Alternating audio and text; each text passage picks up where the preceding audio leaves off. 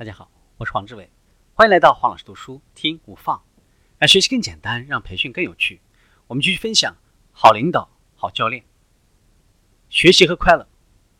我们看学习有四个阶段，第一个阶段，无意识加上无能力等于低绩效，无识别力和理解力。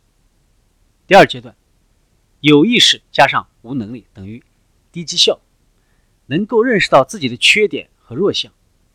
第三个阶段，有意识加上有能力等于绩效提升，有意识的刻意的努力。第四个阶段，无意识加有能力等于自然的、完整的、自动的提高绩效。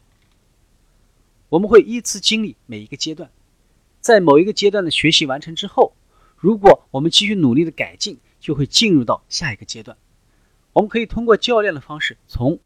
有意识无能力阶段，直接进入到无意识有能力阶段。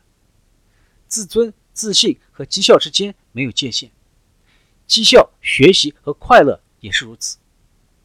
我们来看激励和自信。胡萝卜加大棒理论来源于驴的动机理论。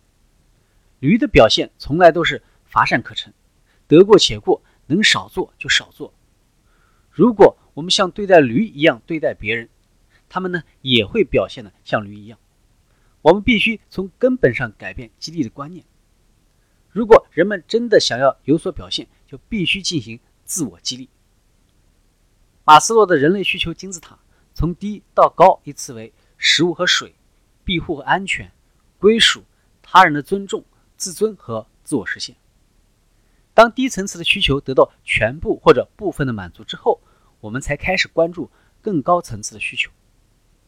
现代社会当中，大部分人正在转向自信需求层次。传统的经营和管理方法在这个方面显得捉襟见肘。事实上，管理者失败的主要原因是他们的控制欲使他们的管理对象很难建立自信。自信是工作表现的生命线。信任、开放、尊重、真诚的表扬、选择的自由，当然还有成功，都会提升自信。大多数企业领导人。今天已经达到了地位和认可层次，也是他们会给员工最大伤害的级别。他们往往傲慢、武断、霸气，以自我为中心。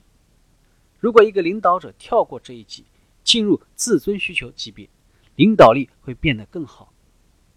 渴望走到这一个层次，或者已经来到这一层次的领导者，会随时做对的事情，而不是做表面文章，或者是把事情做对。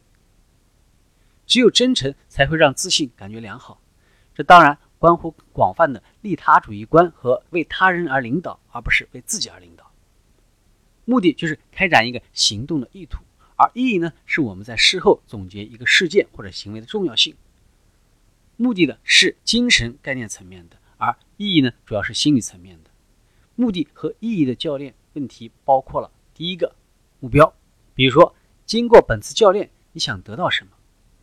此刻你最渴望的那种情景包括什么因素？谈谈下面每项的重要性，可以使用呢一到十来等级区分。你工作的目标是什么？你希望何时达成这一目标？第二个现状，你认为自己对这种情形有多大的控制？什么困扰着你？还有什么？谈的具体一些。第三个选择，如果需要改变，你有什么选择？这样做的好处是什么？损失是什么？还需要怎么做？必须做出什么改变？今天的分享就是这样，请关注黄老师读书，每周您都将收到我们推送的黄老师读书的文字版本，只需五分钟，学习很简单。我们下期见。